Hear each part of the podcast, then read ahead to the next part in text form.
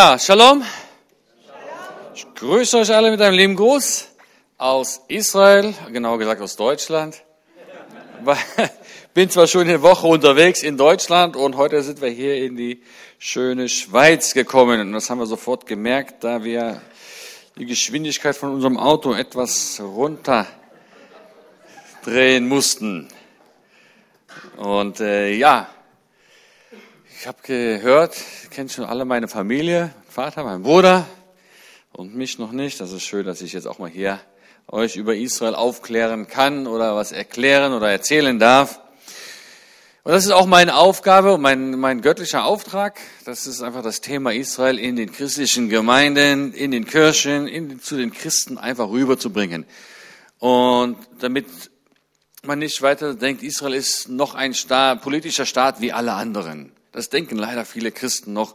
Und manchmal kriegen wir die Tür zugeknallt und sagen Pastoren uns, nein, Israel, das ist Politik, gehört nicht in den Gottesdienst.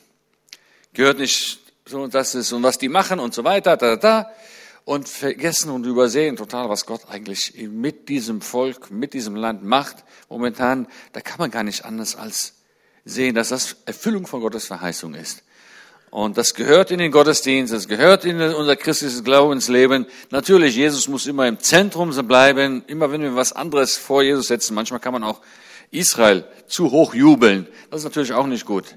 Sobald was anderes an Gott in den ersten Platz steht, fällt alles andere, geht alles andere schief. Aber solange Jesus im Zentrum unseres Glaubens ist, und dann äh, kann auch das andere alles seine Ordnung finden und so das ist mein Auftrag, das hier zu verbreiten und das werde ich versuchen auch heute zu tun. Für die, die sich wundern, weshalb ich als Israeli Deutsch spreche, das kommt daher, ich bin in Deutschland geboren und mit elf Jahren nach Israel eingewandert und seitdem lebe ich dort. Wie alle Israelis müssen wir drei Jahre zur Armee. Ich habe drei Jahre in der israelischen Marine gedient, in einer Sondereinheit. Und wenn wir dann fertig sind mit den drei Jahren, müssen wir jedes Jahr nochmal einen Monat zum Reservedienst, aber das kennt ihr, müsst ihr auch hier in der Schweiz. Und, aber wir müssen das, bis wir 45 Jahre alt sind oder 40 Jahre alt, kommt doch an, welche Einheit du dienst. Und da brauche ich jetzt auch nicht mehr hin. Ich bin jetzt auch zu alt dafür geworden. Ist auch gut, alt zu werden, ne? Schön. Aber dafür müssen leider unsere Kinder zur Armee. Meine älteste Tochter, ich habe vier Kinder. Meine Frau Ziona äh, stammt, also sie ist schon fünfte Generation in Israel oder ihre Vorfahren schon fünf Generationen kommen sie aus Jerusalem. Wir haben vier Kinder, die älteste ist 20, jetzt im Dezember beendet sie ihr, äh, ihre zwei Jahre Armee. Dann nächstes Jahr kommt meine zweite Tochter im Juli in die Armee, dann habe ich noch einen 14-jährigen Sohn und noch eine neunjährige kleine Tochter. Ihr seht, Israel ist auch ein fruchtbares Land. Da wachsen nicht nur Orangen. Also, Eins möchte ich Ihnen voraussagen, das ist mir sehr wichtig, das im Vornherein klarzustellen. Wenn wir Israel Freunde sind, dürfen wir nicht automatisch Araberfeinde sein. Und hier machen manchmal Israel Freunde den Fehler und meinen, wenn ich für Israel bin und ein Israel Freund bin, dann muss ich automatisch Araber oder Palästinenser Feind sein. Nein, das muss nicht so sein. Das ist nicht richtig. Das ist doch nicht biblisch und das ist auch nicht christlich. Denn Gott hat auch einen Heilsplan für die Araber. Und wisst ihr was? Er hat sie sogar genauso lieb wie uns Juden. Er hat die Palästinenser nicht ein Millimeter weniger lieb als uns Juden. Er hat uns zwar auserwählt als sein Volk, aber nicht, weil er uns lieber hat. Das dürfen wir nicht falsch verstehen. Sondern auserwählt auch nicht, weil wir besser sind. Und erst recht nicht, weil wir es verdient haben auserwählt aus seinem Werkzeugkasten. Er braucht ein Werkzeug, um seine wichtigste Botschaft in die ganze Welt zu verbreiten. Das ist alles, was uns zu dem auserwählten Volk Gottes macht. Und das dürfen wir nicht falsch verstehen. Er braucht ein Werkzeug, um seine wichtigste Botschaft. Und er hat sich ausgerechnet dieses kleine, winzige, du bist das geringste Volk aller Völker. Du bist ein widerspenstiges Volk, du halsstarriges Volk. Das sind nicht meine Begriffe, das steht in der Bibel. So nennt Gott uns. Und ausgerechnet diesen kleinen, krummen Schraubenzieher hat Gott sich ausgesucht, auserwählt und gesagt, den werde ich gebrauchen, um meine wichtigste Botschaft, das Evangelium, von dort aus in die ganze Welt zu verbreiten. Das ist das, was uns zum auserwählten Volk Gottes macht. Und das dürfen wir nicht falsch verstehen. Auch wenn Gott uns in der Bibel in seinem Wort Liebe zugerufen hat, das heißt nicht, dass er die restlichen Völker nicht liebt. Wenn ich einen meiner vier Kinder zu mir rufe und ich sage äh, ihm, ich habe dich lieb, das heißt, sagt er, das heißt ja überhaupt nicht, dass ich die restlichen Kinder weniger lieb habe. Und deswegen dürfen wir bitte das nicht falsch verstehen. Wir dürfen für Israel sein, wir dürfen Israel Freunde sein und wir müssen nicht automatisch Araberfeinde, Palästinenserfeinde sein.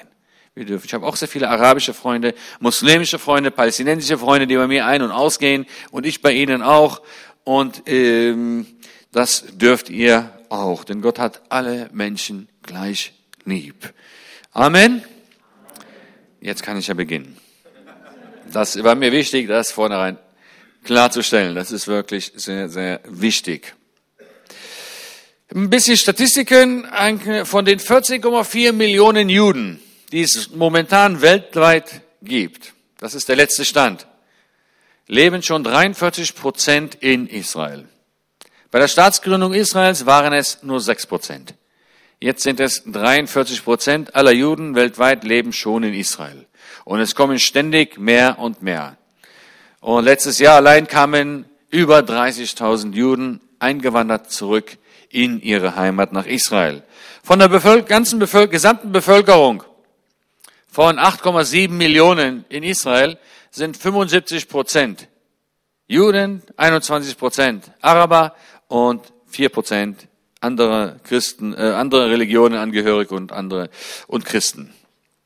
Das ist nur mit dem kleinen Überblick bekommt, wie weit wir schon sind mit Gottes Verheißungen, das, wo Gott verheißen hat, ich werde euch alle wieder einsammeln und zurückbringen von allen vier Enden der Welt in euer, eure Heimat. Und ich hoffe, wenn ich nochmal kommen darf und beim nächsten Mal, dass ich dann berichten kann, wir sind schon über 50 Prozent.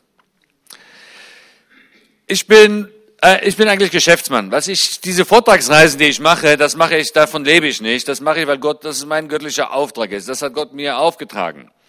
Und so mache ich eine Woche im Monat Vortragsdienst und die restlichen drei Wochen mal versuche ich Geschäfte zu machen, um etwas Brot bei uns zu Hause auf den Tisch zu legen. Und ich habe das so mit Gott abgemacht. Ich habe gesagt, ich bleibe dir treu zu dem Auftrag, den du mir gegeben hast eine Woche im Monat mache ich das und dann darfst du mir meine Geschäfte auch dafür segnen. Und das macht er auch. Und dafür danke ich Ihnen. Und deswegen ähm, kann ich das auch diese eine Woche weitermachen. Und das ist mir wirklich mir ein Anliegen, aber das hat der Herr mir aufgelegt. Und deswegen, weil ich ein Geschäftsmann bin, denke ich auch sehr geschäftlich. Und es fällt mir auch leichter, euch auf einer geschäftlichen Weise das rüberzubringen. Da müsst ihr mal kurz jetzt mitmachen. Stellt euch vor, ihr seid hier alle versammelt, ihr seid Investoren, Unternehmer und ich habe euch hier versammelt, um euch ein neues Projekt vorzustellen. Okay? Nur mal für ein paar Minuten, stellt euch vor, ihr seid alle Investoren, Unternehmer und ihr wollt euch mal diesen Israeli anhören, was er uns hier für ein Projekt vorstellt. Und dann denkt mal 70 Jahre mit mir zurück. Also das war vor 70 Jahren. Können wir das mal machen? Geht, ne? 70 Jahre zurückdenken ist für manche schwierig, für manche einfacher. Aber ein Jahr vor der Staatsgründung Israels, das würde sich dann ungefähr so anhören. Am 14. Mai nächstes Jahr, 1948, wird die Mandatszeit auf einem kleinen Stück Land im Nahen Osten enden. Das steht hier zum Angebot. Wir wollen an diesem Ort viele Millionen Menschen aus über 100 verschiedenen Nationen versammeln. Diese Menschen haben keine gemeinsame Kultur, nicht einmal eine gemeinsame Sprache, weil schon 2000 Jahre vergangen sind, seitdem sie das letzte Mal hier waren, als ihre Vorväter weltweit verstreut wurden. Kaum einer von ihnen hat landwirtschaftliche Erfahrungen, erst recht keine Erfahrungen in Staatsführung. Vielmehr leiden viele von ihnen an Traumata, aus vergangenen Verfolgungsjahren. In diesem Land befinden sich keine nennenswerte Bodenschätze. Dafür gibt es ständig Wassermangel. Schon ein paar Interessenten? Noch nicht? Der Norden ist mit Sümpfen bedeckt, welche höchstwahrscheinlich zu Malaria führen werden und der Rest des Landes mit Wüste bedeckt.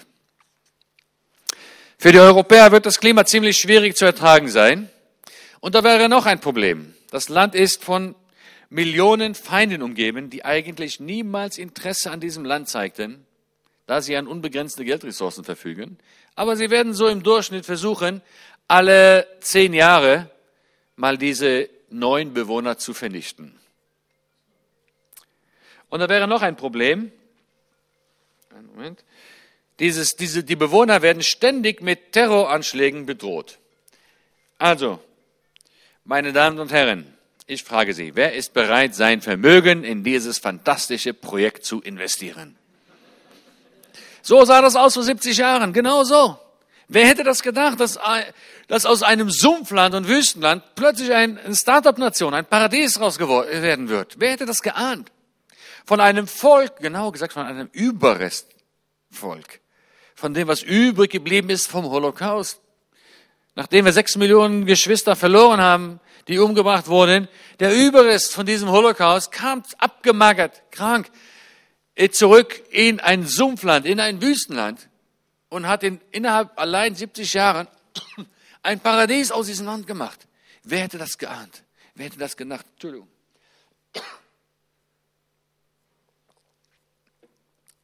Dass aus diesem Wüstenland 6000 Patente werden jährlich eingetragen, in, äh, neue Patente werden jährlich von Israelis eingetragen, von neuen Erfindungen und neuen Entwicklungen. Zehn Nobelpreisträger kommen aus Israel, in den letzten, aus den, in allein in den letzten 70 Jahren.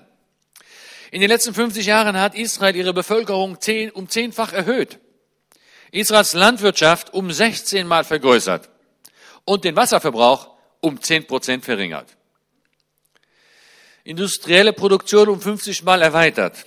Und mit den 6309 wissenschaftlichen Artikeln steht Israel auf dem ersten Platz weltweit. Amerika auf dem zwölften. Auf alle 10.000 Arbeiter in Israel gibt es 140 Wissenschaftler und Ingenieure.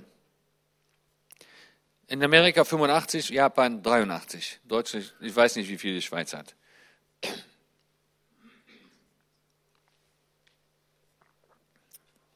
Es gibt kaum Haushalte auf der Welt ohne Medikamente made in Israel. Israel ist eine Startup-Nation, eine Hightech-Nation.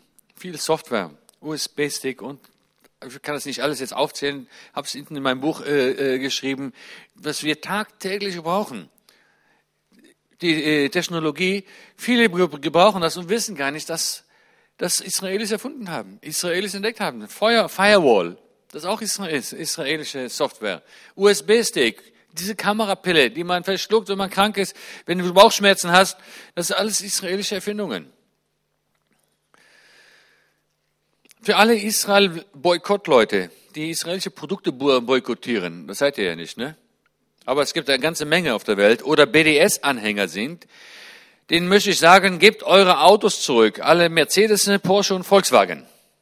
Denn Daimler hat ein Technologiezentrum in Tel Aviv eröffnet. Porsche kündigte ein Entwicklungsbüro sowie Millioneninvestitionen in Israel an. Und Volkswagen gründete in Herzliya in Israel ein Tochterunternehmen. Also, wenn ihr jemand kennt, der israelische Produkte boykottiert, äh, und der fährt einer diesen, dieser Autos, sagt ihm, er soll es abgeben und am besten mir weitergeben. Wer hätte das aber gedacht, dass alle aus, von einem Überrestvolk innerhalb 70 Jahren aus einem, aus einem Sumpfland und Wüstenland plötzlich solch ein Paradies raus wird? Wer hätte geahnt, dass eine Sprache, die 2000 Jahre ausgestorben war, plötzlich von einem ganzen Volk wieder gesprochen wird? Wer hätte das geahnt? So etwas geschah noch nie in der Geschichte und erst recht nicht nach 2000 Jahren. Wer hätte geahnt, dass nach nur drei Jahren nach Ende des Zweiten Weltkrieges es plötzlich wieder einen jüdischen Staat geben wird. Hättest du das jemandem gesagt, 1944, bevor der Krieg zu Ende war, hätte, hätte man dich für verrückt erklärt. Nur drei Jahre allein nach Ende des Zweiten Weltkrieges gibt es plötzlich wieder einen jüdischen Staat, so wie Gott es verheißen hat. In der Balfour-Deklaration, genau vor 100 Jahren, vom 2. November 1917, erklärte sich Großbritannien einverstanden, in Palästina eine nationale Heimstätte des jüdischen Volkes zu errichten. Das war genau vor 100 Jahren. In Palästina. Damals das Palästina, was sie meinten, war das heutige Israel plus das heutige Jordanien. Diese beiden Gebiete zusammen, das galt als das Palästina, wo die Briten eine nationale Heimstätte des jüdischen Volkes errichten wollten. Das Land hieß Palästina nicht, weil dort ein palästinensisches Volk lebte, sondern weil ein böser Kaiser mit Namen Hadrian 135 Jahre nach Christus seine Berater zu sich gerufen hat und fragte sie oder sagte ihnen, nennt mir das Volk, das die Juden am meisten hassen.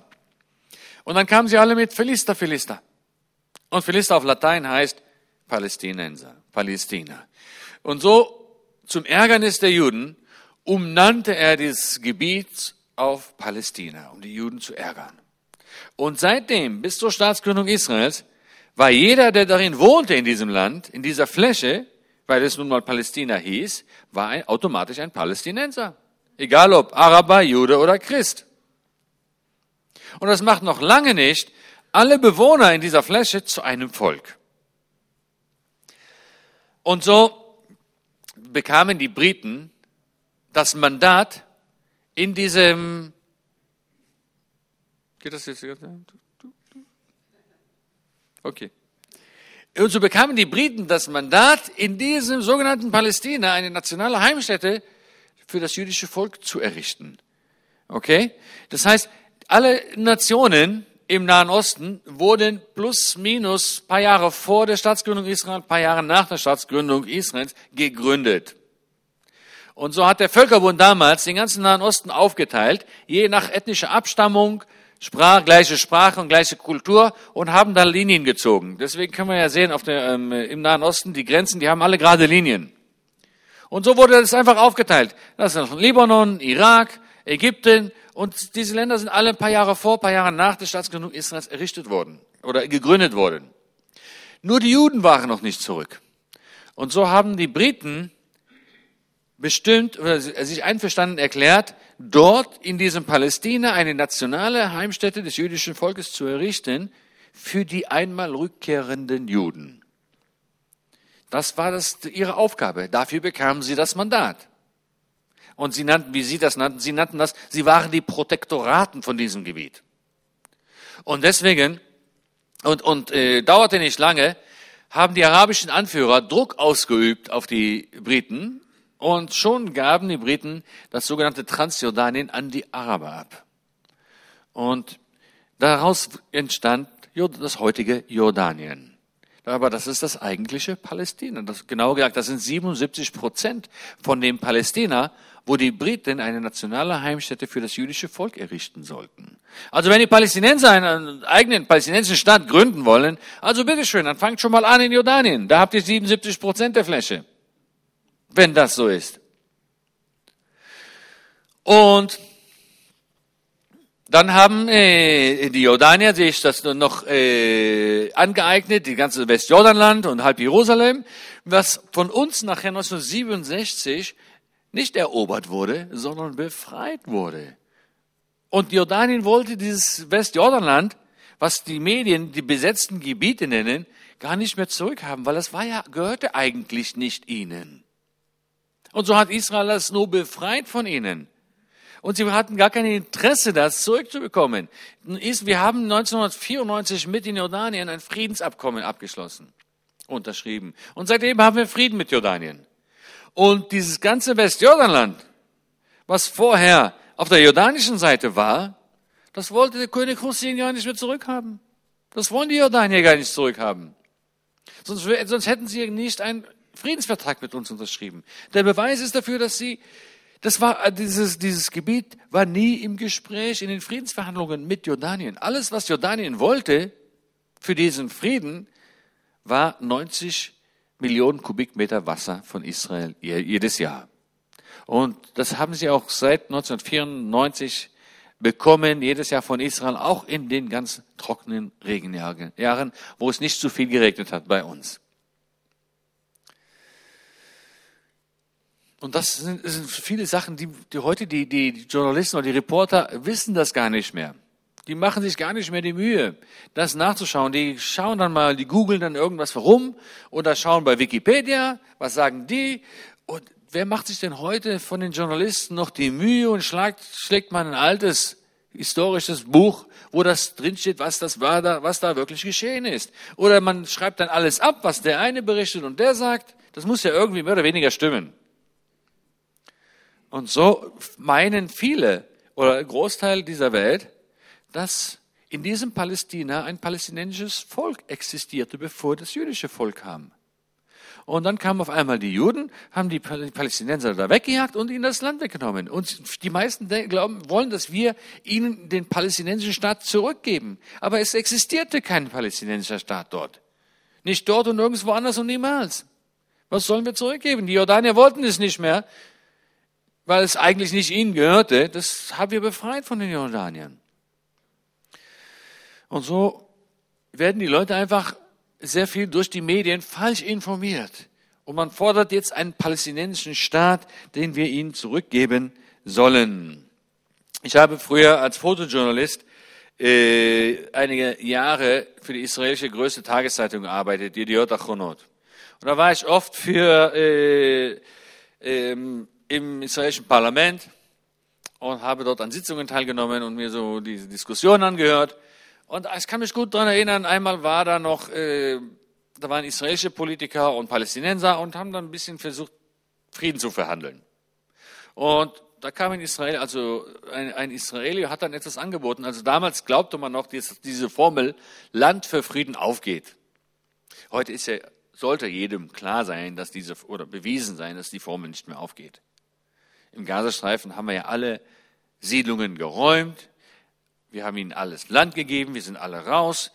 Der Gazastreifen ist jetzt judenrein und wir, und wir haben immer noch keinen Frieden mit den Palästinensern in Gaza. Die, also das heißt, die Palästinenser im Gazastreifen haben uns und der ganzen Welt bewiesen, dass diese Formel Land für Frieden nicht aufgeht. Dass wenn wir äh, aus Siedlungen ziehen, und Land ihnen abgeben, dass wir dann keinen Frieden bekommen. Aber damals war das noch nicht so klar, noch nicht so bewiesen. Und dann hat ein israelischer Politiker angeb ihnen angeboten und ihnen gesagt, hört mal, wir wollen ja Frieden und wir sind auch bereit, Land abzugeben für Frieden. Aber es ist rein praktisch äh, gar nicht so einfach. Diese großen Siedlungsstädte wie Ma'ale Adumim mit 40.000, über 40.000 oder Ariel mit 30.000 Einwohnern, ihnen einfach mal zu sagen, so morgen zieht mal um. Das ist äh, kompliziert. Und was, was, was sagt die? Ich habe da eine Idee. Komm, wir rechnen das flächenmäßig aus, diese jüdischen großen Siedlungen. Die behalten wir auf unserer Seite. Dafür bekommt ihr woanders die, das, die gleiche Fläche zurück mit arabischen Städten und Dörfern. Eure Leute. Und dann wurde ihnen zum Beispiel vorgeschlagen, äh, hat er ihnen vorgeschlagen, das ganze Tal Wadi Ara nennen wir das, von Megiddo, von Nazareth bis zum äh, Mittelmeer. Da geht ein Tal durch und eine, da fährt eine Straße, eine Hauptstraße und rechts und links sind arabische Dörfer und Städte. Und das wurde ihnen angeboten anstelle von den jüdischen Siedlungen. Wäre doch eine super Lösung. Am gleichen Abend, als diese Idee nur vorgeschlagen wurde, gingen 20.000 Palästinenser aus diesem Tal auf die Straße und demonstrierten gegen diese Idee mit großen Schildern, wir bleiben Israel. Dabei kommen viele Terroristen aus diesen Städten.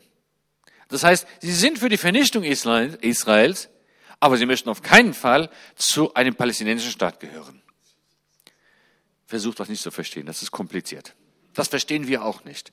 Und deswegen möchten wir, versuchen wir auch aber wir, wir, wir sind schon ziemlich, also wir kennen schon näher, wie sie denken, wie und, und, und deswegen, wenn man es uns ständig vorschreibt, wie wir Frieden zu machen haben, wie wir uns äh, ihnen gegenüber und sie uns gegenüber zu handeln haben, das wird nicht gut angesehen in Israel. Weil Israel mischt sich ja auch nicht überall in der europäischen Politik ein. Aber jeder fühlt sich berechtigt, uns vorzuschreiben, das ist falsch und das ist falsch und das ist falsch. Vielleicht kommt da irgendwann mal was Richtiges. Aber meistens ist das alles falsch. Und das ist auch der Grund, warum heute die äh, ich glaube, das habt ihr auch schon oft gehört, diese Behauptung, dass diese jüdischen Gemeinden in Judäa und Samaria ähm, was die Medien nennen, diese jüdischen Siedlungen in den besetzten Gebieten, dass das das Hindernis für den Frieden ist. Diese Behauptung hört, habt ihr bestimmt schon oft gehört. Aber diese Behauptung, die verwirrt mich. Denn niemand würde, würde ernsthaft behaupten, dass die anderthalb Millionen Araber in Israel ein Hindernis für Frieden wären, weil sie es nicht sind. Ganz im Gegenteil. Israels Vielfalt zeigt ihre Offenheit und Bereitschaft zum Frieden. Dennoch fordert die palästinensische Führung einen palästinensischen Staat mit einer Voraussetzung. Keine Juden. Das ist eine Voraussetzung des Palästin der palästinensischen Führer für diesen palästinensischen Staat. Keine Juden. So etwas nennt man eigentlich ethnische Säuberung. Und das finde find ich unverschämt. Das ist unverschämt. Und noch unverschämter ist, dass die Welt das nicht für unverschämt findet. Obwohl alle wissen, die von uns fordern, eine Zwei-Staaten-Lösung, einen palästinensischen Staat zuzulassen, dass der nur existieren kann mit dieser Forderung. Dass wir Juden raus müssen. Jetzt gibt es schon in, in unserem eigenen jüdischen Staat Gebiete, wo wir als Juden nicht rein dürfen. Jericho, Bethlehem, da stehen draußen große Schilder. Eintritt für Israelis verboten. Aber die arabischen Israelis dürfen rein. Nur die jüdischen Israelis dürfen nicht rein. Da müsste eigentlich draußen stehen, Eintritt für Juden verboten. Und die Welt sagt nichts. Irgendwie ist die Welt daran gewöhnt, uns gewisse Gebiete zu, äh, äh, zu verbieten.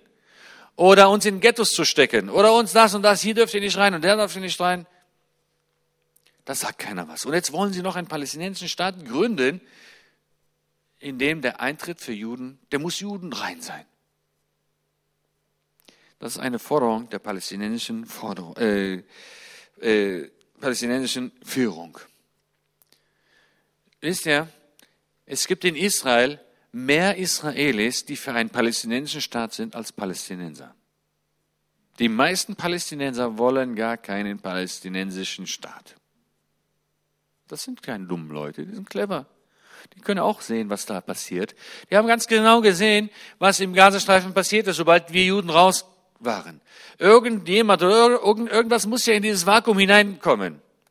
Und wer kam hinein? Hamas, Terrororganisation, welche die Regierung übernommen hat in Gaza. Und sie unterdrücken die Leute und es geht ihnen nicht gut. Nicht, weil wir so böse sind, nicht, weil wir, weil die Hamas-Terrororganisation alles Geld, was von, von Europa, von der Schweiz, von den Arabern kommt, das sind insgesamt zweieinhalb Milliarden Dollar pro Jahr, geht an Terror und nicht an Entwicklung oder Erziehung oder an die Bevölkerung. Und deswegen geht es ihnen so schlecht dort. Und dort herrscht der äh, radikaler Islam und keiner von den Palästinensern unter, äh, in, in Israel möchte mit irgendeinem Palästinenser im Gazastreifen tauschen. Ganz im Gegenteil, die wollen alle raus. Die wollen alle auf die israelische Seite. Und keiner der Palästinenser oder Araber, die unter uns Israelis leben, möchten mit irgendeinem Araber in den arabischen Nachbarländern wie Syrien, Ägypten oder Jordanien wechseln. Und Diese Zwei-Staaten-Lösung ist da, das ist ein politischer Bluff. Es klingt zwar ja toll, Lösung klingt immer gut, aber nicht alles, was glitzert und glänzt, ist ein Diamant. Und deswegen dürfen wir uns nicht täuschen lassen. Es klingt zwar toll, eine Lösung für eine Zwei-Staaten-Lösung, aber das wissen die Palästinenser genau. Sobald wir Juden raus sind aus Judäa und Samaria, kommen dann Hamas-Terrororganisationen, wird die Regierung übernehmen und dann wird es genauso aussehen, wie es heute im Gazastreifen aussieht. Und das wollen die wenigsten Palästinenser. Diese Zwei-Staaten-Lösung. Und deswegen lasst euch nicht täuschen von den Medien. Das normale Leben mit den Palästinensern funktioniert eigentlich. Das tagtägliche Leben mit ihnen geht eigentlich. Das ist nicht so schwarz-weiß, wie die Medien es hier darstellen. Und ähm, und das wird euch kein Palästinenser sagen, wenn ihr mit einer Kamera ankommt oder mit einem Notizblock. Aber wenn ihr jemand, wenn ihr sie persönlich kennt, als Freundin, dann sagen, geben sie zu, dass es ihnen unter den Israelis eigentlich viel besser geht. Zigmal besser als jedem Araber in den arabischen Nachbarländern. Und äh, kurz zurück zu, den, zu, diesem anderen Punkt. Man, man wirft uns immer vor, Israel wäre ein Apartheidstaat. Das stimmt, wir sind ein Apartheidstaat. In unserem eigenen jüdischen Staat gibt es Gebiete, wo Juden nicht rein dürfen. Das nennt man Apartheid. Ich glaube nicht, dass ihr Schweizer das äh, dulden würdet, dass, es hier in der Schweiz gewisse Gebiete ge geben wird, wo draußen Schilder stehen, Eintritt für Schweizer verboten. Tja, da lacht ihr. Das ist, aber für Israel, da, da, das machen alle, da machen alle mit. Das ist, ist ein Gedanke, das ist, der ist absurd. Unser, in unserem eigenen jüdischen Staat gibt es Gebiete, wo wir nicht rein dürfen. Und jetzt wollen sie diesen Staat gründen, den palästinensischen Staat, mit dieser Bedingung, keine Juden. Wir leben in einer Zeit, wo alles sehr schnell weitergeht. Die politischen Entwicklungen, die gehen, die springen von einem Brett zum anderen. Die letzten politischen Entwicklungen, wenn wir ein bisschen äh, Donald Trump, was er alles so macht, verfolgen und was in der Welt so passiert, dann können wir gar nicht anders als klar feststellen, dass wir in der Endzeit leben. Wir sind, leben in der Endzeit. Aber das ist nichts Schlimmes. Keine Angst haben. Weil wir wissen, nach der Endzeit fängt dann irgendwann das tausendjährige Reich an. Also, das, dann müssen wir durch. Aber wenn wir da nicht durchkommen, dann kommen wir nie an, die, an das tausendjährige Reich. Aber es ist schon interessant, diese, diese vielen politischen Entwicklungen weltweit zu beobachten. Und Donald Trump hat ein Buch geschrieben, das nannte er The Art of the Deal, die Kunst des Handeln. Er ist stolz darauf, oder er ist stolz, stolz auf seine guten Deals, die er gemacht hat. Er ist ein guter Geschäftsmann, hat gut Geld gemacht, kann gut verhandeln. Und sonst wäre er nicht zu das geworden, was er geworden ist. Und er ist stolz darauf.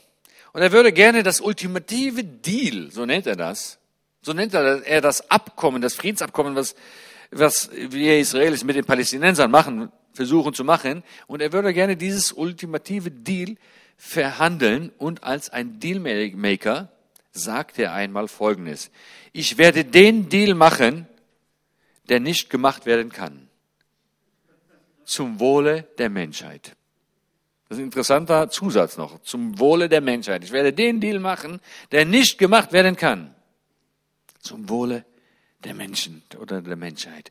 Und aus der Bibel wissen wir, dass ein falscher Frieden kommen wird, bevor diese sieben Trübsaljahre beginnen werden. Und bisher sind alle Friedensabkommen gescheitert. Also dieser Frieden, der einmal kommen wird, beginnen und der, der mit dem diese sieben Trübsaljahre beginnen werden, der muss beginnen mit einem Friedensabkommen. Ist ja klar. Und bisher sind heute bis alle Friedensabkommen zwischen den Israelis und den Palästinensern gescheitert. Ich habe damals als Fotojournalist oder und als Reporter war ich dabei in Oslo, als die, die Friedensgespräche begonnen haben. Das war Anfang der 90er Jahre, dann auch in Madrid. Und ich habe das verfolgt von damals. Und seitdem wir angefangen haben, Frieden zu besprechen miteinander, gab es mehr Opfer auf beiden Seiten als vorher. Wäre besser, wir hätten nicht angefangen. Und, aber es sind, ob das Y, das äh, Y-Abkommen, Y-Net-Abkommen, äh, Y-Map-Abkommen oder Roadmap oder Camp David, wie sie auch alle heißen oder hießen, sind alle gescheitert. Man hat viel versucht und alle, alle äh, Abkommen mit, seit Beginn der Oslo-Abkommen sind alle gescheitert. Und er versucht jetzt das Deal zu machen, das nicht gemacht werden kann. Und jetzt beobachtet man mit mir, wie, wie sorgfältig, wie Donald Trump das Friedensabkommen angeht. Trump betrachtet dieses Friedensabkommen wie ein geschäftliches Deal. Also für ihn Deal und Friedensabkommen ist das gleiche Wort. Und allein in diesem Jahr, am 30. Januar, trifft Donald Trump sich mit Saudi-Arabiens König Abdullah. Abdullah gilt als einer der gemäßigsten arabischen Anführer. Und warum mit ihm und nicht mit König von Jordanien? Weil äh, mit Jordanien haben wir ja schon Frieden.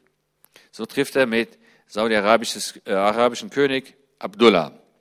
Am 14. Februar CIA-Direktor Mike Pompeo trifft sich im Geheimen mit Mahmoud Abbas in Ramallah.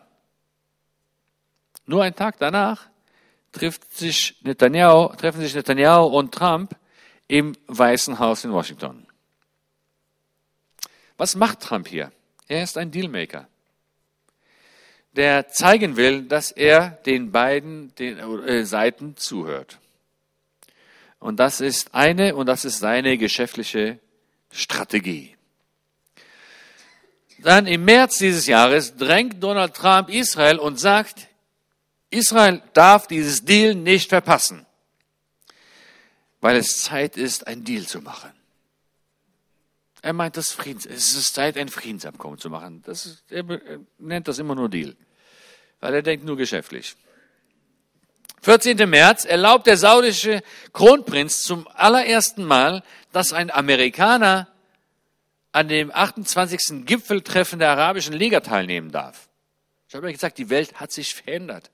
Das war vorher unmöglich, undenkbar. Amerika, der Satan für die Moslems, plötzlich darf teilnehmen an der Arabischen Liga, am Gipfeltreffen. Und am 3. April trifft Trump sich mit dem ägyptischen Präsidenten Assisi. Das hat natürlich den Palästinensern im Gazastreifen nicht so gefallen. Denn die hätten lieber die muslimische Brüderschaft im, äh, in der, an der Regierung in Ägypten gesehen, die, äh, die welche auch für die Vernichtung Israels sind. Trump ist es einfach wichtig, allen zu signalisieren, dass er mit allen Seiten verhandelt. Und das signalisiert er. Schaut mal die, die, die Reiseroute von Donald Trump im letzten Jahr an. Angefangen von Riyadh. Von dort flog er nach, äh, traf, also in Riyadh traf sich mit den Arabern, flog nach Jerusalem, traf sich mit den Juden, fuhr nach, ich glaube, das ist ein Hubschrauber geflogen, nach Bethlehem, traf sich mit den Palästinensern, dann in den Vatikan und dann äh, nach Brüssel mit, den, mit der Europäischen Union und dann in den Iran. Er bereitet etwas vor. Er ist ein Dealmaker.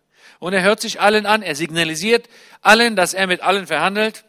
Er lernt die Leute kennen, was die Schwerpunkte, was ihnen wichtig ist, was ihnen weniger wichtig ist. Und bevor er etwas abschließt. Und dann sagte Trump, dass er sehen möchte, wie, dass er bald sehen möchte, wie Mahmoud Abbas, der Präsident, der palästinensische Präsident, ins Weiße Haus kommt und mit den Israelis ein Friedensabkommen unterzeichnet. Und dann, dazu sagt er, we will get it done. Das heißt auf Deutsch, wir schaffen das. Das hat in Deutschland auch mal jemand gesagt. Wir schaffen das. We will get it done. There is a very, very good chance. Er glaubt daran, dass er es schaffen wird, was alle anderen nicht geschafft haben. Am 1. Juni dieses Jahres verschob Donald Trump die Versetzung der amerikanischen Botschaft nach Jerusalem und machte daraus eine Bedingung für das Friedensabkommen. Was macht er? Macht Donald Trump hier? Er hat das den Israelis versprochen, dafür wurde er gewählt, dafür bekam er die, die jüdischen Stimmen in Amerika. Und er hat das auch vor. Aber er sagte sich auf einmal, warum soll ich das jetzt machen? Das kann ich auch später machen. Das ist eine Asskarte, die stecke ich mir mal in die Tasche die könnte ich irgendwann mal ziehen, wenn ich sie brauche. Wenn die Israelis nicht so zucken, wie, wie, wie ich will, dann kann ich sie wieder rein und wieder rausdecken. Und so hat er das verschoben auf ein halbes Jahr als eine Bedingung für das Friedensabkommen. Nur einen Tag danach gab es eine Umfrage in Israel. Dort stellte sich heraus, dass 84 Prozent der Israelis gegen die Teilung von Jerusalems sind zugunsten der Palästinenser und würden auf ein endgültiges Friedensabkommen mit den Palästinensern verzichten, wenn das heißen würde, wir müssen Jerusalem wieder teilen. Das heißt, 84 Prozent würden verzichten auf ein Friedensabkommen mit den Palästinensern, wenn eine der Bedingungen wäre die Teilung Jerusalems. Das heißt, da gibt es noch einen harten Kampf. Und wir wissen von der Bibel, dass letztendlich wird es um Jerusalem gehen.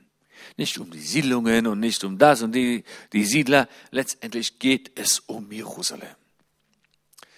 Und 84 Prozent sind nicht bereit, Jerusalem herzugeben. Auch nicht für ein Friedensabkommen. Dann am 13. Juni, die Jordanier und die Palästinenser mit den Israelis und Amerikanern haben ein großes Wasserversorgungsabkommen miteinander unterschrieben. Weil Trump überzeugt ist, dass man einen Deal nur über ein oder ein Friedensabkommen nur über einen wirtschaftlichen Weg erreichen kann. Und man kein Friedensabkommen erreichen kann, wenn der palästinensische Staat, den sie aufbauen oder gründen wollen, kein Wasser hat. Und so soll bis Ende 2018 eine Pipeline gelegt werden vom Roten Meer im Süden in Elat bis zum Toten Meer, was auf dem Weg sehr viel Elektrizität erzeugen und produzieren soll. Plus in diesem Abkommen äh, wurde Israel verpflichtet, die größte Entsalzung, Entsalzung Wasseranlage aufzubauen in Akaba, um den südlichen Teil Israels und den südlichen Teil Akabas mit Süßwasser zu versorgen. Das war alles, ist abgekommen, äh, wurde abgemacht. Dieses Wasserabkommen ist schon abgeschlossen, aber es ist noch nicht unterzeichnet. Wartet auf die Unterschriften. Ihr seht, was Trump hier macht. Er bereitet alles vor. Er spricht mit allen, hört überall zu, macht Abkommen. Er weiß, ein palästinensischer Staat kann nicht existieren ohne Wasser. Das heißt, dieses Problem muss gelöst werden. Die Israelis müssen eine Wasseranlage, äh, Entsalzungsanlage dort aufbauen. Die Jordanier legen die Pipeline, der macht das und schließt schon alles mehr oder weniger, äh, setzt fest, wer was macht und ist für, macht es für die Unterschrift bereit. Aber es ist noch nicht unterschrieben. Und er sammelt Karten, Asskarten, die er dann mal rausziehen kann, wenn er sie braucht. So je nach Situation. Am 6. September dieses Jahres sagte Netanyahu etwas ganz Interessantes. Israels diplomatische Verbindungen mit den arabischen Nationen haben einen Höhepunkt erreicht wie noch nie zuvor. Das heißt, es gab noch nie solche gute Beziehungen zwischen Israel und den arabischen Nationen. Ich habe gesagt, die Welt hat sich verändert. Da tut sich was. Es bewegen sich Sachen, Dinge, manche erfahren wir, manche erfahren wir nicht, aber es läuft alles dorthin, wo die Bibel auch äh, berichtet, wo es hinlaufen soll. Wir leben in spannenden Tagen. Das sagt mir eins, Jesus kommt bald wieder. Und darauf freuen wir uns. Und wir lesen auch in den Propheten, dass, wann Jesus wiederkommen wird, ist nachdem Israel wiederhergestellt ist, nachdem die Juden heimgekehrt sind und Israel wiederhergestellt ist. Das, das, davon sprechen alle Propheten. Aber ich habe absichtlich mal einen Vers rausgesucht aus dem Neuen Testament, weil ich weiß, manche Christen haben so ein bisschen das Alte Testament vernachlässigt. Und das habe ich, ich mache schon diesen Vortragsdienst viele Jahre, habe vielleicht schon hab etwas mehr als 2000 Vorträge gehalten in den letzten 17 Jahren und komme sehr viel rum und spüre so in, diesen, in den Gemeinden, dass es wird ein bisschen mehr aus dem Neuen Testament gepredigt, wird ein bisschen mehr dort im Neuen Testament gelesen. Ist ja auch gut. Aber Alt und Neues Testament ist ein Wort Gottes. Das gehört zusammen. Das Alte Testament ist genauso relevant wie das Neue Testament. Aber für manche Christen, die denken, im Hinterkopf hat sich so hineingeschlichen der Gedanke, ja, das Alte Testament, das sind ja alles Geschichten vom jüdischen Volk. Das ist ja nicht so ganz relevant für mich. Und dann diese vielen Gesetze in den fünf Büchern Mose. Ich bin ja frei vom Gesetz. Was soll ich jetzt da alles lesen und lernen und, und kennen? Ja, ich bin auch frei vom Gesetz. Trotzdem steht das in meinem Wort Gottes. Und trotzdem hat Gott sich dabei etwas gedacht. Und es ist wichtig, dass du dich auch, dass du das Alte Testament genauso oft liest und genauso relevant findest. Nicht, dass du gesetzlich werden musst oder morgen die jüdischen Feiertage äh, feiern musst. Nein. Ne, vielleicht nicht morgen, aber vielleicht in ein paar Jahren. Es steht in Sacharja 14, Vers 16, dass einmal alle Nationen jährlich nach Jerusalem kommen werden, um den Herrn der Herrscharen anzubeten. Wer ist das? Jesus. Wenn Jesus wiederkommen wird, werdet ihr jährlich nach Jerusalem kommen, um Jesus anzubeten. Und im gleichen Vers steht, dass ihr auch das Laubhüttenfest feiern werdet. Also doch müsst ihr schon wissen, wie, wie man so eine Hütte baut. Also man sollte schon wenigstens mal, ihr müsst jetzt nicht morgen anfangen, draußen im Garten eine Hütte zu bauen. Aber, aber wenigstens auskennen, warum wir das feiern. Was mal, wie man so eine Hütte mehr oder weniger feiert. Weil einmal werdet ihr nach Jerusalem kommen zum Laubhüttenfest. Und dann sollte man ein bisschen sich auskennen, sonst steht ihr da, ja, wie baut man so ein Ding? So ein Hüttli, nennt ihr das ja hier, ne? Und äh, das, nicht nur deswegen, auch Paulus hat gesagt in Kolosser 2, Vers 16 und 17, was ganz Wichtiges, dass all die jüdischen Feiertage oder biblischen Feiertage und Schabbate, die wir, aus, äh, die wir auch in der Bibel im Alten Testament, 3. Mose 23, aufgelistet haben, dass diese Feiertage nur ein Schatten sind, aber das Wesentliche ist Jesus Christus. Das heißt, dass wir Juden tausende von Jahren gefeiert haben mit diesen jüdischen Feiertagen, das war nicht das Wesentliche, das war nur eine Vorbereitung, ein Schatten auf das Wesentliche, auf Jesus. Und so feiern wir messianischen Juden heute auch die jüdischen Feiertage mit der messianischen, auf Jesus hinweisenden Bedeutung. Und das macht das richtig lebendig und bestätigt das eine das andere. Und ich gebe euch mal ein Beispiel. Ich bin ein bisschen vom Thema ab, aber das ist schon wichtig. Und zwar zum Beispiel, was feiern wir Pessach?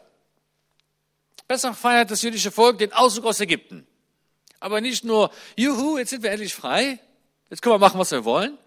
Jetzt, wir, dass wir, wir wurden frei von Ägypten, von der Sklaverei in Ägypten. Ägypten war immer ein, ein Bild für die Welt und Sklaverei, wir waren versklavt zu den Sünden dieser Welt. Und was hat uns befreit aus den Sünden dieser Welt? Oder was hat uns befreit damals aus Ägypten, aus der Sklaverei in Ägypten? Das geschlachtete, unbefleckte Lamm oder das Blut von diesem unbefleckten Lamm, das an unseren Türpfosten war. Was hat uns, und das war ein Schatten auf das, was einmal Jesus für uns vor 2000 Jahren getan hat. Das, und, das, und das jüdische Volk sollte einfach dieses Prinzip verstehen. Einsehen, dass einmal das Ewige, das Lamm Gottes kommen wird, geschlachtet werden wird und sein Blut wird uns befreien aus dieser Welt, aus der Sklaverei dieser Welt. Dafür haben wir das gefeiert, damit wir das kapieren. Haben es nicht kapiert. Und dafür konnte das Evangelium aber rausgehen in die ganze Welt. Und Gott hat sich dabei was gedacht. Er hat mit Absicht dem jüdischen Volk eine Decke vor die Augen gehängt, damit wir es nicht kapieren. Und Jesus hat auch in Gleichnissen gesprochen, damit sie es nicht kapieren. Also er hat sich, warum? Weil er hat ihnen dadurch eine Decke vor die Augen gehängt, damit das Evangelium auch bis hier nach Flavil kommen kann und in die ganze Welt. Stellt euch vor, wir hätten, wir Juden hätten vor 2000 Jahren doch Jesus angenommen als unseren Messias. Dann wäre Jesus in euren Augen für das jüdische Volk ein hoher Rabbiner. Aber uninteressant für euch. Nur weil wir ihn abgelehnt haben, konnte das Evangelium raus aus Israel gehen und in die ganze Welt verbreitet werden können. Gott musste uns die Augen verdecken. Und Gott hat auch verheißen, dass er uns eines Tages diese Decke wieder wegnehmen wird. Aber nur so konnte das Evangelium auch bis hierhin kommen. Amen, Halleluja. Und so war sind diese jüdischen Feiertage nur ein Schatten. Die deuten und hinweisen alle auf Jesus. Das Wesentliche ist Jesus. Lest das nach in Kolosser 2, Vers 16 und 17. Das ist genau das, was Paulus sagt. Also ähm, ist schon wichtig, diese alttestamentlichen oder biblischen Feiertage zu kennen. Was wir da feiern, das bestätigt und, äh, euren Glauben. Viel mehr, dann könnt ihr verstehen. Also das, Alte, das Neue Testament bestätigt das Alte Testament.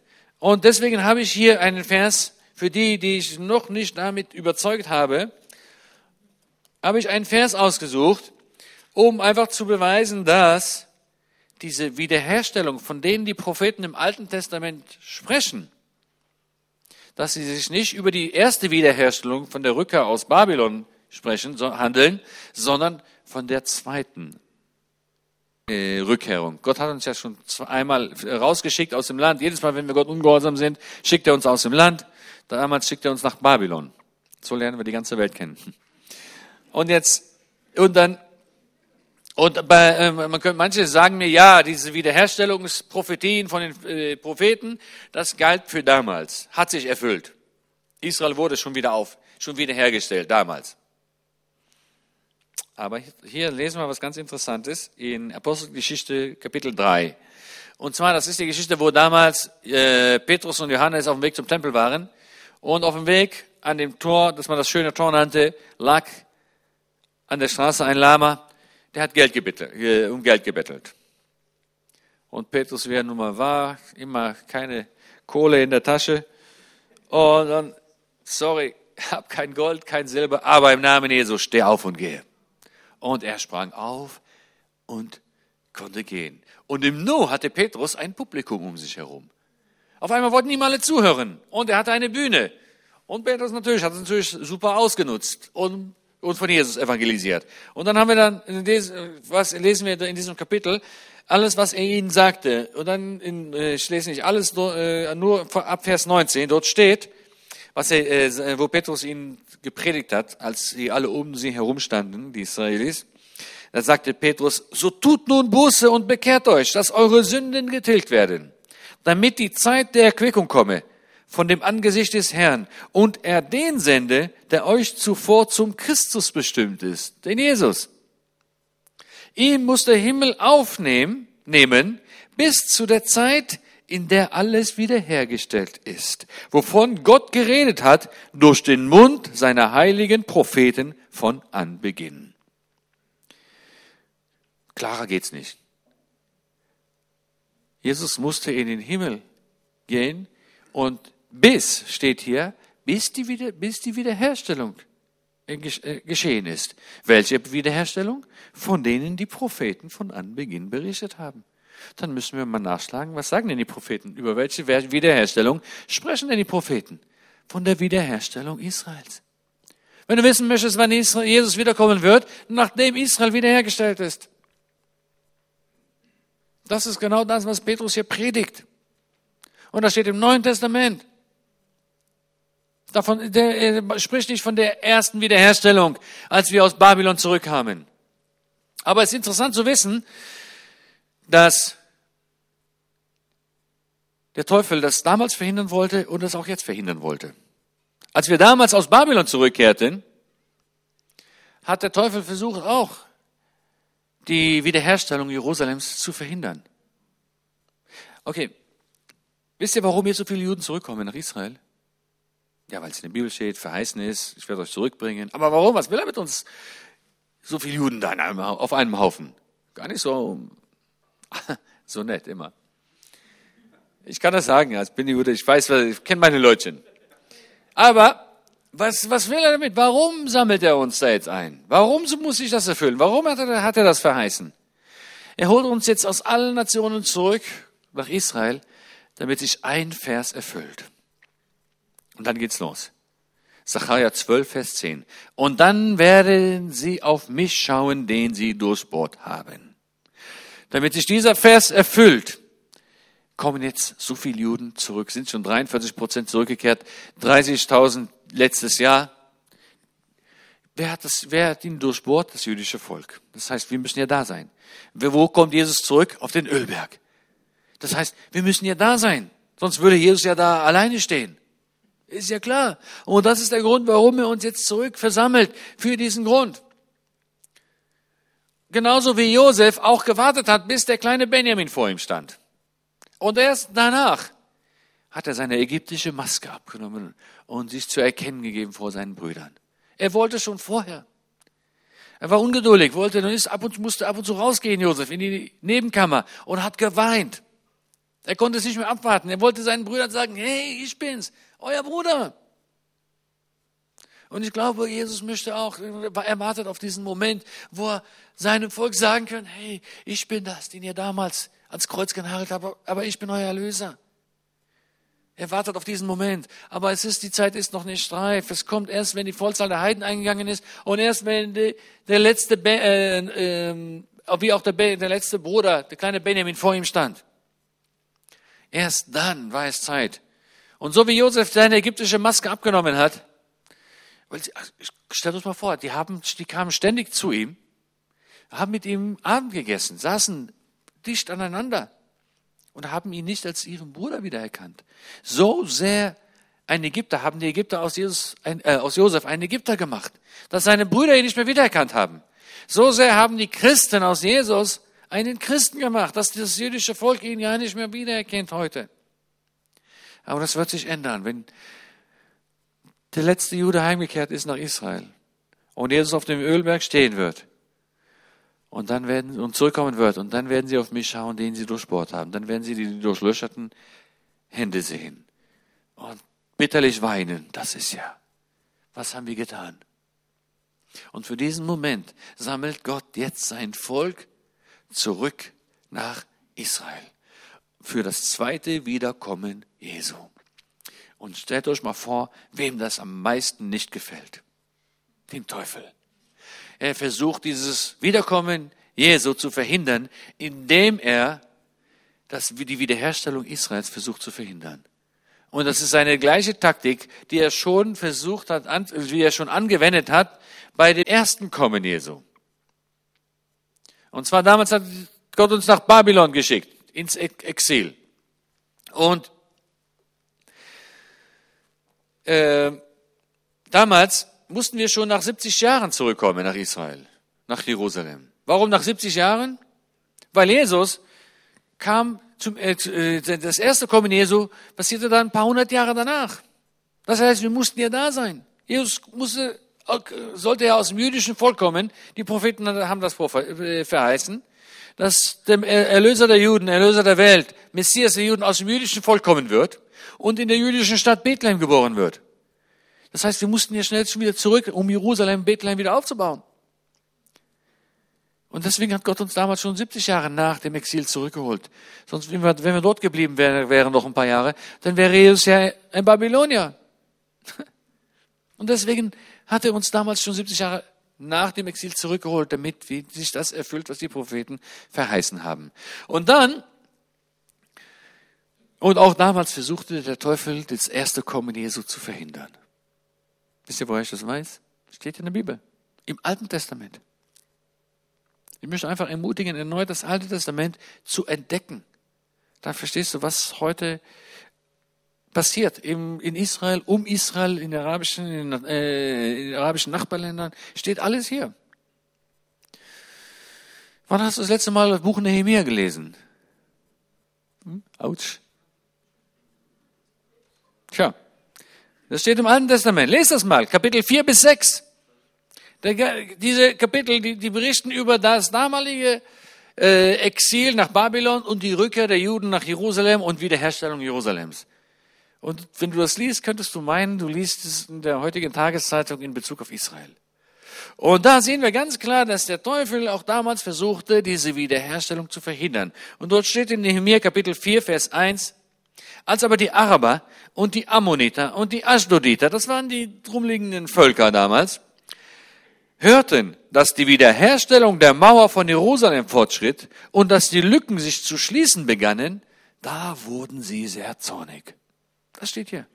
Was sie zornig machte, war nicht die Politik von den rückkehrenden Juden, war nicht, dass wir ihnen was angetan haben. Das steht hier nicht. Es steht hier klipp und klar. Der Grund, was sie zornig machte, war, dass sie, weil sie beobachtet haben, dass die Wiederherstellung der Mauer von Jerusalem fortschritt und dass die Lücken sich zu schließen begannen die Wiederherstellung Jerusalems, Wiederherstellung Israels.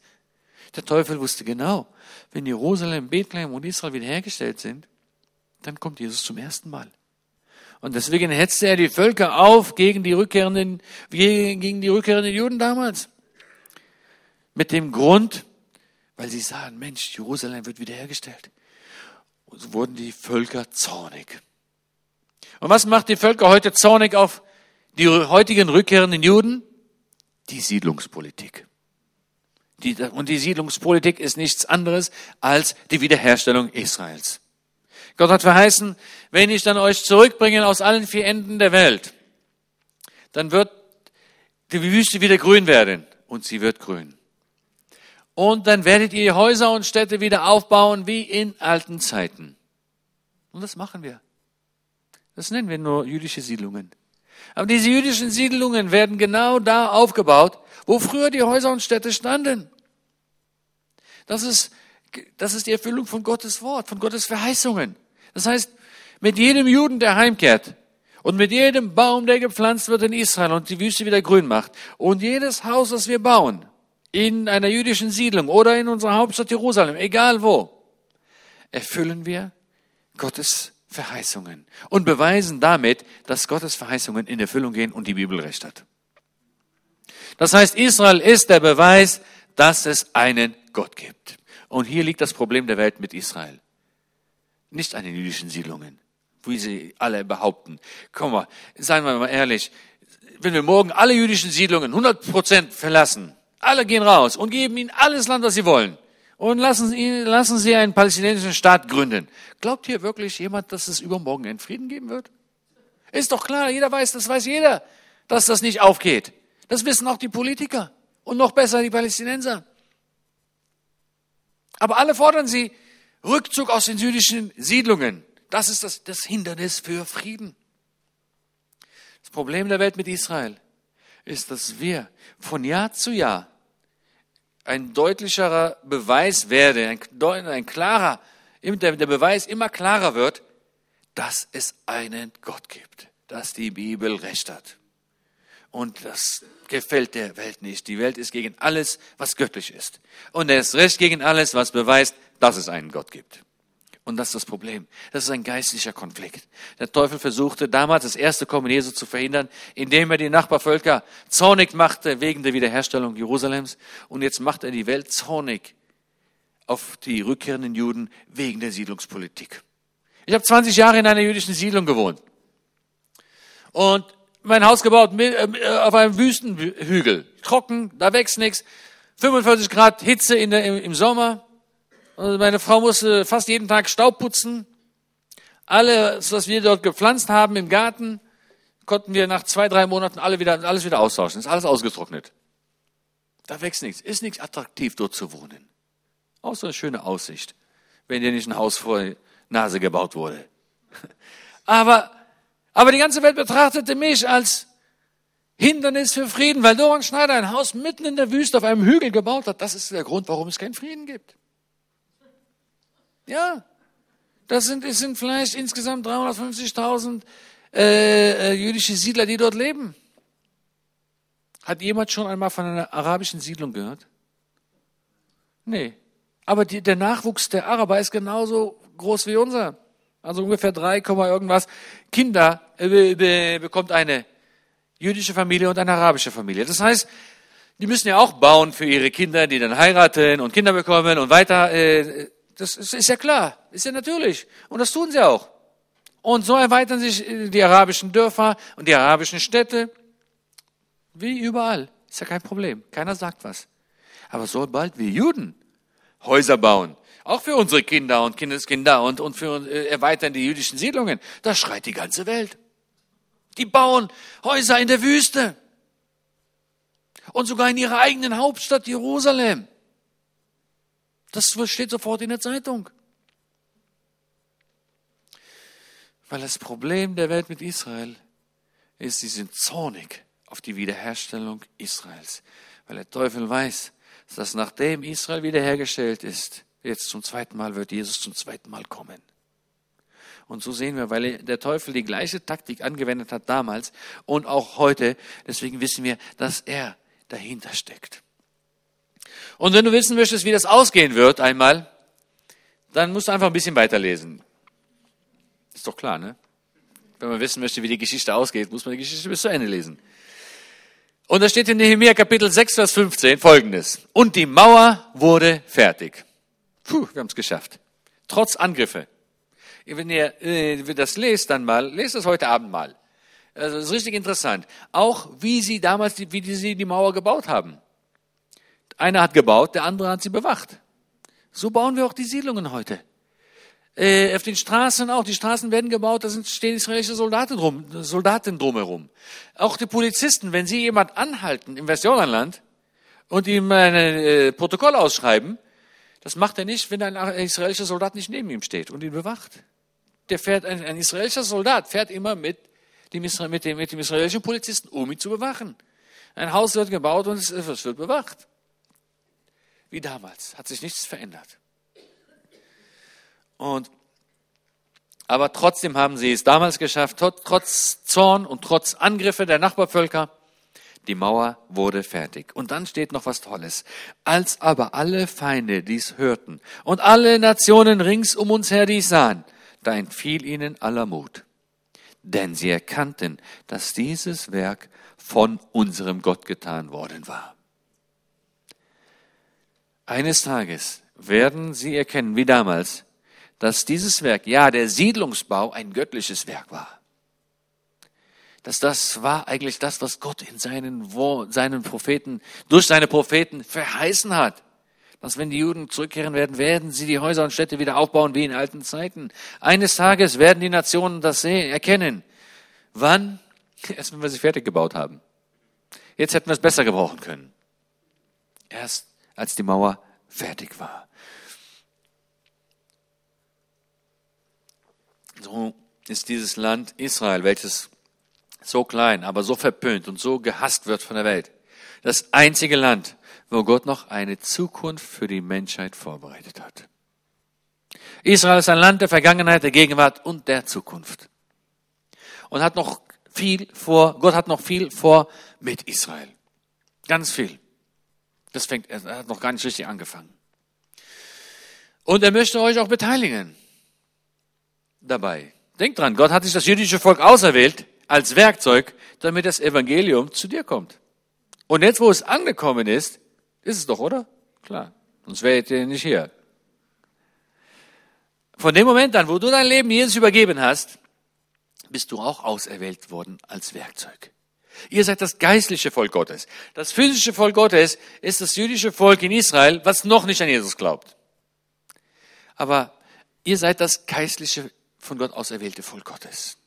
Und Gott möchte dich gebrauchen, damit das physische Volk Gottes nicht ausstirbt.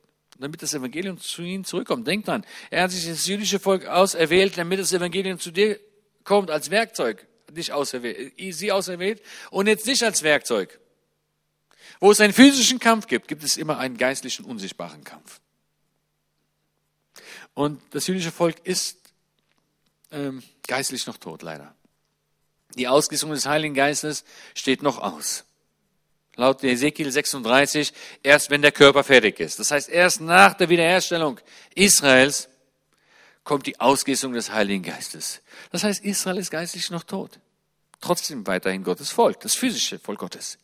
Und während wir uns abstrampeln mit Raketen und mit Panzern und, und wehren gegen die physischen Angriffe von den physischen Feinden, gibt es auch einen geistlichen, unsichtbaren Angriff und Kampf seitens der bösen Mächte der himmlischen Region. Die teuflischen Dämonen, die versuchen, Gottes Heilsplan kaputt zu machen. Und welche Menschen diese Feinde dafür gebrauchen. Und während wir uns da abstrampeln, wir können nicht mit Panzern und Raketen gegen die bösen Mächte in den himmlischen Regionen, gegen diesen geistlichen, unsichtbaren Angriffe können wir nicht schießen. Das funktioniert nicht. Da können wir, weiß ich wie viele Millionen Raketen hochschießen. Funktioniert nicht. Dafür brauchen wir geistliche Abwehrwaffen. Die haben wir nicht, wenn Israel geistlich noch tot ist. Und dafür hat Gott sich ein geistliches Volk auserwählt. Das seid ihr. Und will euch gebrauchen als Werkzeug. So wie er das jüdische Volk als, als Werkzeug auserwählt hat. Jetzt möchte er dich gebrauchen als Werkzeug, damit ihr den geistlichen Kampf an der Seite Israels übernimmt. Wir haben in Jerusalem noch acht Olivenbäume stehen aus der Zeit Jesu im Garten Gethsemane. Also ehrlich gesagt, nicht ganz, aber 1200 Jahre alt. Und, aber verkauft sich besser. 1200 Jahre alt, aber immerhin. Ich bin Geschäftsmann, muss das immer schön vermarkten. Äh, und im Garten Gethsemane, acht Bäume, mit dicken, breiten Stämmen, die manchmal zwei Meter, zweieinhalb Meter breit sind. Und was diese Bäume über tausend Jahre am Leben, diese Ölbäume über tausend Jahre am Leben erhalten hat, waren die Mönche, die drumherum in den Kirchen und Klöstern waren und ständig sie gepflegt haben, aber besonders all die Jahre ständig wilde, frische Zweige, junge Zweige hineingepfropft haben. Diese müsst ihr euch mal nächstes Mal äh, äh, besichtigen. Wenn ihr in Israel seid, in Jerusalem, geht zum Garten Gethsemane, das sieht man ganz deutlich. Diese alten, krustigen Stämme und die Zweige, die dort rauskommen, das sind ganz glatte, junge Zweige. Und die haben dafür gesorgt, dass der Saft da ständig weiter durchläuft, dass die Wurzel nicht ausstirbt. Natürlich haben sie auch den Saft von der Wurzel bekommen, aber sie haben auch dafür gesorgt, dass der Saft da ständig weiter durchläuft und dass die Wurzel nicht ausstirbt. Über tausend Jahre. Und so hat sich Paulus in Römer 11 äh, ganz bewusst dieses Bild mit dem Ölbaum ausgesucht, dass das jüdische Volk die Wurzeln sind, ist und ihr als Christen, die von aus den Nationen hinzugekommen seid, seid hineingepfropft worden in diesen Ölbaum und habt eine Aufgabe dafür zu sorgen, dass die Wurzel nicht ausstirbt. Und so als geistliches Volk Gottes, die geistliche Abwehrwaffen haben, habt ihr eine Aufgabe, Israel am Leben zu erhalten, während wir uns mit Panzerchen und Raketen abstrampeln. Ohne eure Gebete können wir einpacken. Wenn diese All die Bäume, wo diese Zweige nicht hineingepfropft wurden, sind, da sind die Wurzeln ausgestorben. Ihr habt eine Aufgabe. Bis, das, bis Jesus wiederkommt. Bis wir dann auch, äh, bis das jüdische Volk auch dann den Heiligen Geist empfängt. Aber bis dahin möchte Gott dich als Werkzeug gebrauchen, um den geistlichen Kampf an der Seite Israels zu übernehmen. Das sollten wir ernst nehmen. Gott, und wie machst du das am besten? Für Israel beten. Aber wie soll ich für Israel beten? Einfach Gottes Wort proklamieren. Proklamation, das ist ein geistlicher Kampf. Gott hat gesagt, ihr seid die Wächter auf den Mauern Jerusalems. Ihr sollt für Israel, für Jerusalem beten. Ihr sollt Gott, Gott sagt, lasst mir keine Ruhe und gönnt euch keine Ruhe, bis ich Jerusalem wiederherstelle, sagt der Prophet Isaiah bis ich Jerusalem wiederherstelle. Gönnt mir keine Ruhe. Erinnert mich daran. Wir sollen Gott daran erinnern, sagt er. Nicht, weil er es vergessen hat. Und wie machen wir das? Ganz einfach. Wir lesen einfach, wir schlagen diese Verheißungen über Israel auf und sagen zum Beispiel Sacharja 2, wo Gott verheißen hat, ich werde wie eine feurige Mauer um Jerusalem sein und erinnern Gott daran und sagen, Gott, du hast verheißen wie eine feurige Mauer um dein Volk Jerusalem, um dein Volk zu sein, um Jerusalem zu sein. Das ist Proklamation. Wir müssen nicht, ihn nicht dran erinnern, aber wenn, während wir ihn dran erinnern, proklamieren wir. Und all die anderen Verheißungen, wo Gott verheißen hat, ich werde nicht schlummern und nicht schlafen um Jerusalem und ich werde und so weiter. Ihr kennt die Verheißungen alle. Und wenn nicht, dann sucht sie einfach mal raus und dann proklamiert das. Erinnert Gott daran. Das ist euer geistlicher Kampf, damit die Wurzel nicht ausstirbt. Ihr habt eine Aufgabe. Rainer hat ein super Buch geschrieben. Er begleitet mich nicht nur auf den Wegen, er äh, begleitet mich, also äh, er hat, ist auch ein super Buch, Buchautor und eins seiner tollen Bücher ist, das heißt Auweia, der wilde eingepfropfte Ölzweig, das bin ja ich. Ja, ist schön zu wissen, so, jetzt bin ich einer von den Christen aus den Nationen hineingepfropft in den Ölbaum Israel. Und ich bin jetzt so ein Zweiglein. Ist zwar schön zu wissen. Aber was bedeutet das rein praktisch für mich und für dich? Was muss ich jetzt machen? Wie muss ich das richtig verstehen? Wie tiefer verstehen? Da kann ich euch empfehlen, nur dieses Buch hier mitzunehmen. Das spricht genau über diese Aufgabe des hineingepfropften wilden Zweiges. Und wenn ich schon hier beim Bücher vorstellen bin, erlaubt mir noch ein Buch von Rainer vorzustellen. Das heißt Die Spur des brüllenden Löwen. Ein ganz in, äh, in einem Roman geschriebene äh, Geschichte, das dir helfen wird, die, die Moslems und Araber zu, besser zu verstehen. Ihr habt jetzt hier auch einige arabische Gäste und Moslems bekommen hier in der Schweiz und es ist wichtig und es ist gut, dass du verstehst, wie die ticken und die verstehen, wie du, du tickst. Das ist, die denken ganz anders. Wir sind mit Arabern und Moslems aufgewachsen. Und das, die Denkweise ist total anders. Ganz andere Kultur. Ganz anders, wie man hier in der Schweiz denkt. Und wenn du richtig ankommen möchtest, vielleicht weil du äh, jemand zu Jesus, für Jesus gewinnen möchtest, jemand evangelisieren möchtest, von Jesus erzählen möchtest, damit du weißt, wie das auch auf der anderen Seite ankommt, ist es wichtig zu verstehen, wie sie denken. Und dieses Buch, durch diesen Roman, hilft dir, gibt dir einen ganz klaren Einblick, wie sie denken. Und ähm, das kann ich euch empfehlen. Natürlich, nachdem ihr alle erstmal mein Buch kauft, dann kauft ihr Reiners Buch. Und dann er hat mir noch ein Buch vorzustellen. Und das ist auch sehr interessant, auch ein Roman äh, geschrieben. Das, da trifft äh, ein Christ, sitzt neben einem Juden im Flugzeug auf dem Weg nach Israel und die beiden werden Freunde. Und der Jude lädt den Christen ein zu sich nach Hause, feiern Schabbat. Und der Christ während der Feier, Schabbatfeier äh, alles so in Roman geschrieben, ganz toll geschrieben, äh, entdeckt im Judentum sehr viele christliche Symbole, christliche äh, Sachen aus dem Neuen Testament. Hey, das ist eigentlich, und dann kommt der, dann sind ja Freunde geworden, lädt der Christ äh, ihn ein zu, in die Kirche oder in die Gemeinde und der kommt auch mit und er sieht in den messianischen Gottesdiensten, Mensch, das sind ja sehr viele jüdische Sachen, was die da machen. Das ist ja eigentlich im Neuen Testament, die ersten Seiten, das sind ja alles jüdische Leute, die da stehen. Das sind ja gar nicht Christen. Und äh, das, äh, einfach diese ganze, diese Freundschaft zusammen, toll geschrieben.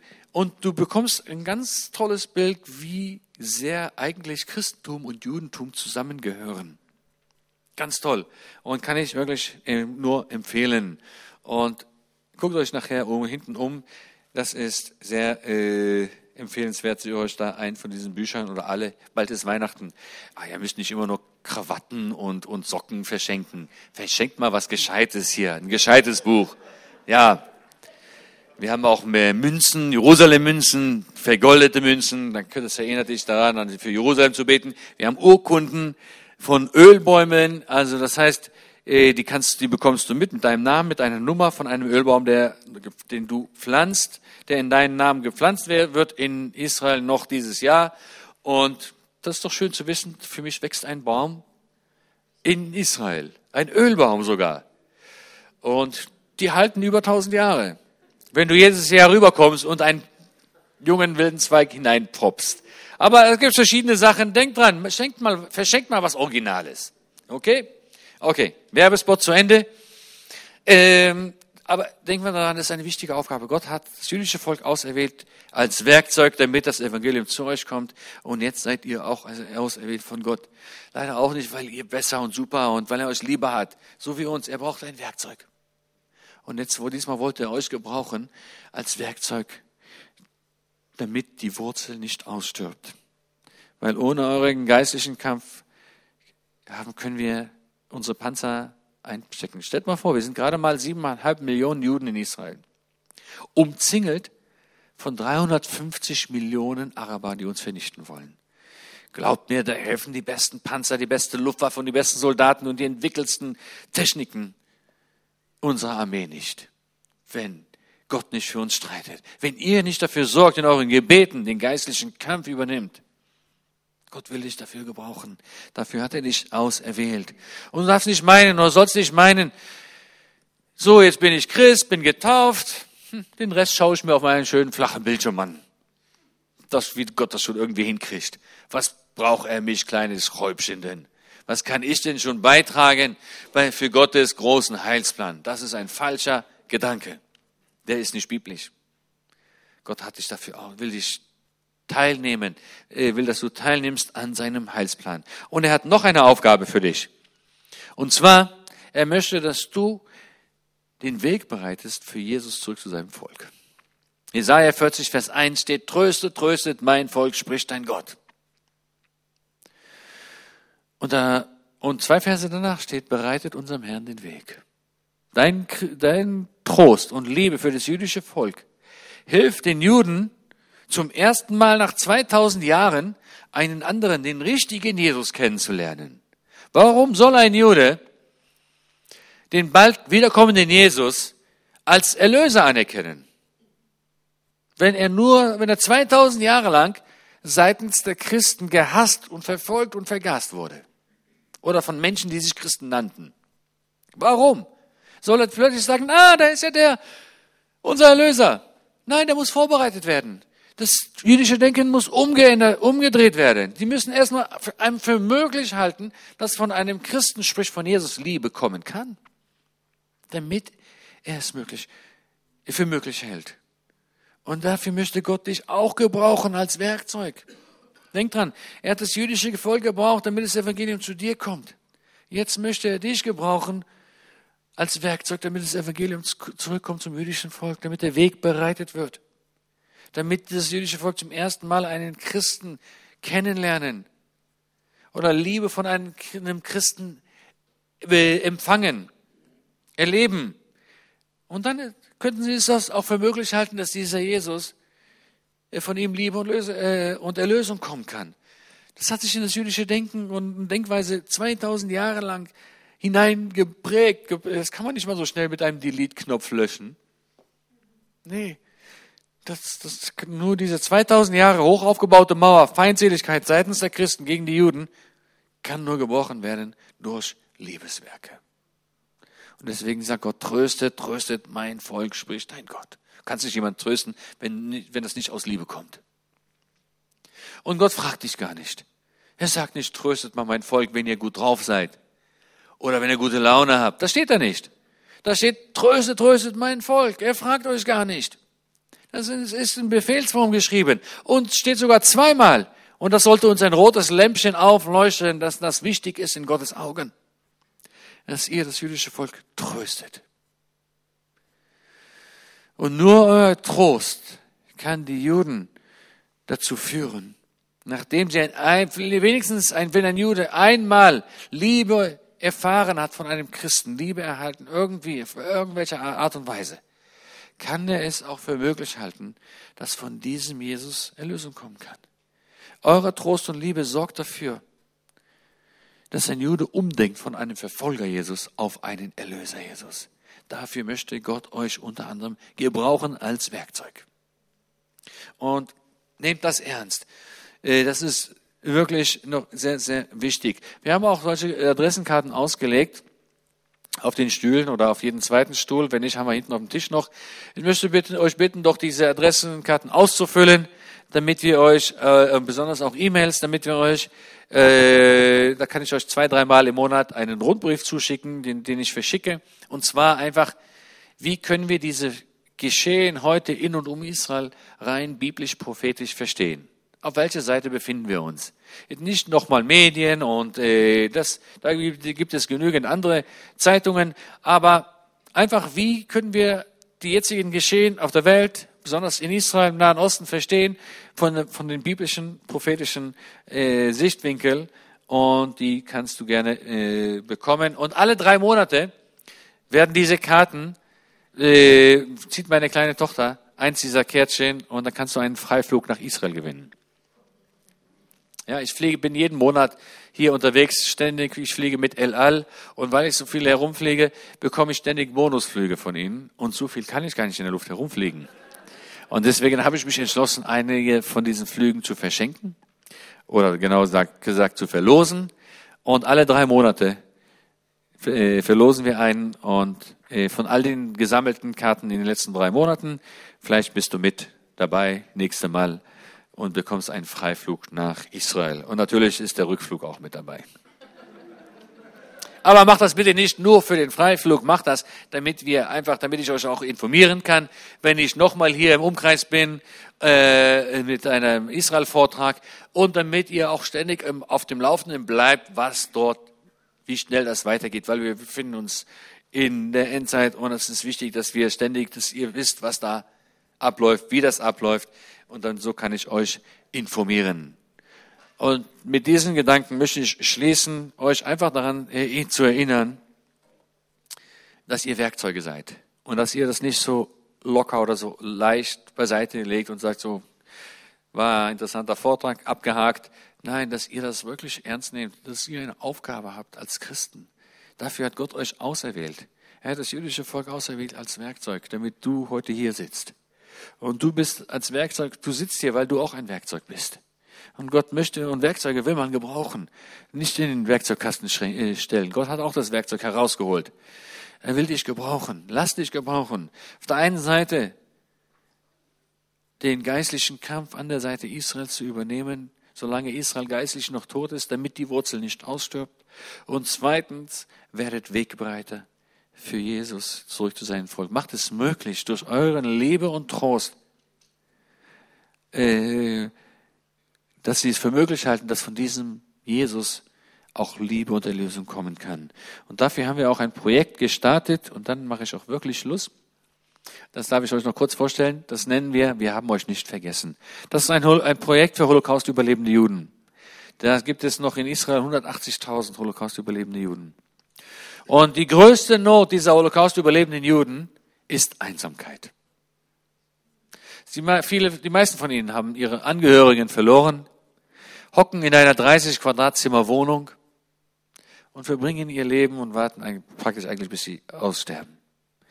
Keiner kommt sie besuchen, weil sie keine mehr haben. Und das ganze Leben dreht sich dort in diesen vier Wänden. Und sie brauchen kein neues Haus, sie brauchen kein neues Auto. Was sie am meisten erfreut, ist, wenn jemand mal vorbeikommt und sich mal für sie interessiert. Und da haben wir ein Team aufgebaut in Israel, äh, zusammengestellt von äh, mal zehn, mal acht Leute. Wir gehen jede Woche zu ihnen jedes Mal zu verschiedenen. Wir haben mittlerweile sind wir schon, haben wir schon äh, 5000 solche Besuche gemacht äh, bei den Holocaust-Überlebenden. Und dann bringen wir zum Schabbat Blumen vorbei, interessieren uns ein bisschen, wie es ihnen geht, fragen, wenn irgendwas ist oder so. Dann zeigen sie uns manchmal, ja, guck mal, hier klappert das Fenster, da tropft der Wasserhahn, weiß nicht, was ich machen soll. Und eine Woche später kommt auf einmal ein Klempner oder Handwerker und repariert das. Das haut die um.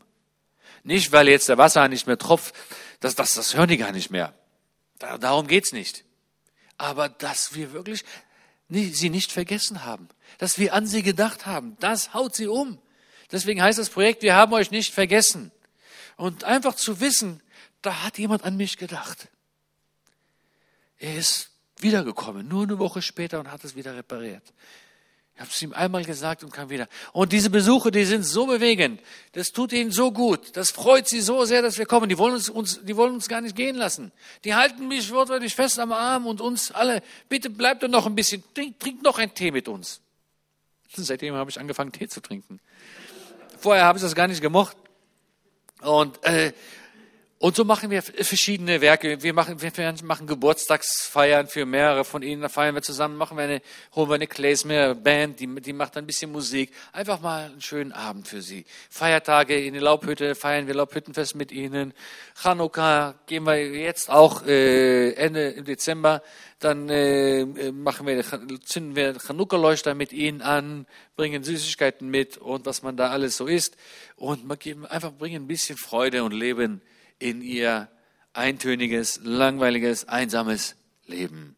Und das ist wichtig. Ich weiß nicht, ob wir in fünf Jahren, zehn Jahren noch die Gelegenheit dazu haben, diesen Leuten ein bisschen Freude ins Leben zu schenken. Ähm, jeden Freitag, wenn ich im Land bin, nehme ich einen von ihnen mit mir ins Café, lade ihn ein und dann höre ich mir zwei Stunden seine Lebensgeschichte an. Hochinteressant. Er ist happy, dass jemand ihn mal rausnimmt, dass jemand ihm mal zuhört und ich lerne was Interessantes über sein Leben und dann habe ich eine Geschichte für meine Kinder am Abend, erzähle ich ihnen dann, wenn das nicht zu gruselig ist. Aber das ist, das ist, was wir erreichen wollen durch dieses Projekt, Holocaust-Projekt. Wir haben euch nicht vergessen. Man kann auch eine Patenschaft abschließen mit einem dieser Holocaust-Überlebenden. Schicken wir euch ein Bild zu von demjenigen. Äh, und dann weiß man, der wird von mir unterstützt. Man kann vieles tun. Geht mal auf meine Webseite doronschneider.de. Ist noch nicht CH, das wird dann demnächst auch eine Schweizer Webseite, aber bis jetzt ist es noch eine deutsche, doronschneider.de. Geht mal drauf, was wir da noch alles machen. Und äh, so können wir einfach hier gemeinsam uns von Gott gebrauchen lassen als Werkzeug. Das ist wichtig. Es gibt noch so viele Juden in Israel, die noch nie einen liebenden Christen erlebt haben, die sich das noch nicht vorstellen können, dass es solche Christen gibt wie euch, die Israel lieb haben können. Das heißt, wir haben noch sehr viel Arbeit vor uns, aber wir haben nicht mehr viel Zeit, denn Jesus kommt bald wieder. Oder? Ich glaube nicht. Ich glaube, er ist schon auf dem Weg. Amen. Gottes Segen.